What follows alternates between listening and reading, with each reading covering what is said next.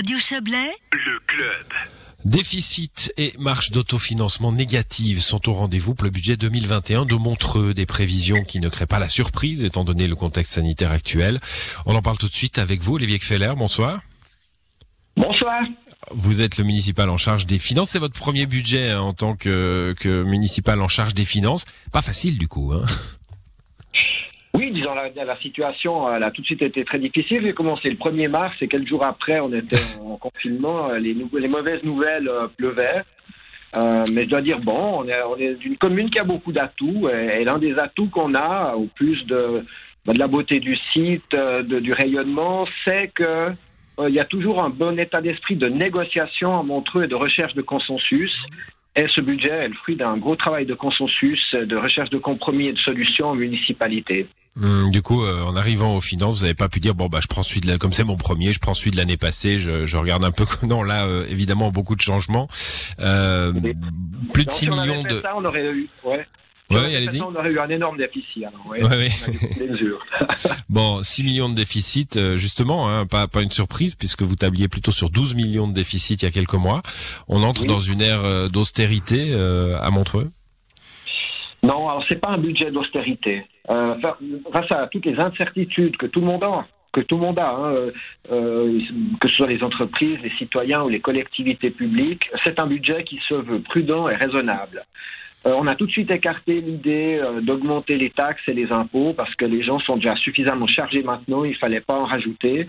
Donc on a travaillé euh, sur les charges maîtrisables de la commune pour essayer de diminuer ces charges et puis ainsi de faire en sorte que l'endettement conjoncturel incontournable qu'on va avoir et que tout le monde va avoir ne soit le plus supportable possible. Ça a été ça le sens de notre démarche pendant tout ce travail de mise au point du budget qui a duré plusieurs mois.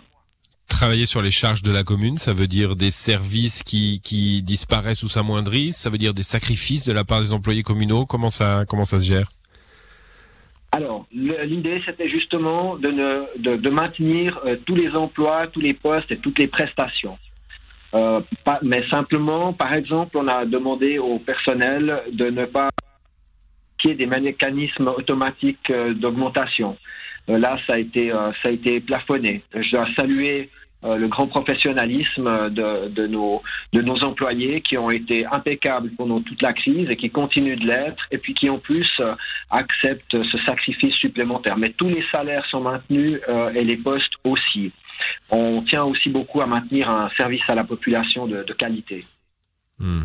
Vous avez euh, réduit les subventions culturelles et sportives, par contre. Euh, alors, on connaît la richesse culturelle de Montreux, sa richesse en, en manifestations sportives également. Ça a été un sacrifice euh, difficile? Alors, on, on a essayé de demander un sacrifice équitable à tout le monde. Alors, à ce titre-là, bien nos, nos partenaires économiques, associatifs ont aussi euh, été, euh, dans le fond, sollicités. Mais attention, euh, on suit la situation de chacun de très près. Euh, on a, on a sou- très souvent des séances en délégation, des rencontres pour essayer de, su- de suivre la, la situation de chacun. On voudrait que personne ne reste euh, au, au bord du chemin. Et Ça veut dire que des solutions au cas par cas sont, sont possibles, c'est ça? Oui, on va privilégier les solutions au cas par cas. On va revenir avec un ou plusieurs préavis ou des crédits complémentaires. Euh, vous voyez, un budget, c'est une autorisation de dépenser, mais pour une année. Hmm. Alors, c'est pas le, le biais le plus facile pour venir en aide des gens parce qu'on ne sait pas combien de temps va durer cette crise. Tandis que si on fait un préavis, c'est une autorisation de dépenser qui n'a pas de limite dans le temps. Alors, on espère bien sûr que cette crise va être la plus courte possible, euh, mais on ne peut pas en préjuger, surtout que la crise de santé peut s'arrêter assez, peut-être assez vite, mais la crise économique, elle, elle, elle peut perdurer. Ouais. Donc, on privilégie la voie du préavis qui permet de donner une aide plus ciblée et puis plus durable dans le temps. Hmm. Dernière question sur le- les investissements. hein. Vous avez une marge d'autofinancement négative.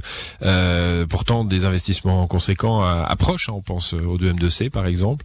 Euh, ça va être compliqué, du coup? Alors, on, est presque à l'équilibre. La, marge d'autofinancement est, de, de 121, est négative de 121 000 francs. Euh, on est à un quasi-équilibre, mais on devra faire attention aux investissements. Euh, la, la, la masse de, de liquidité qu'on a à disposition pour les investissements, ben, c'est vrai qu'elle est, elle est limitée, mais ça veut dire que les investissements de l'année prochaine seront tous financés par l'emprunt. Par contre, hmm. le fonctionnement, lui, ne, ne, nous oblige pas à nous endetter. Donc ça, c'est ça, c'est une chance. Puis on a une autre chance, c'est que les taux d'intérêt actuellement sont très intéressants puisqu'ils sont parfois même négatifs.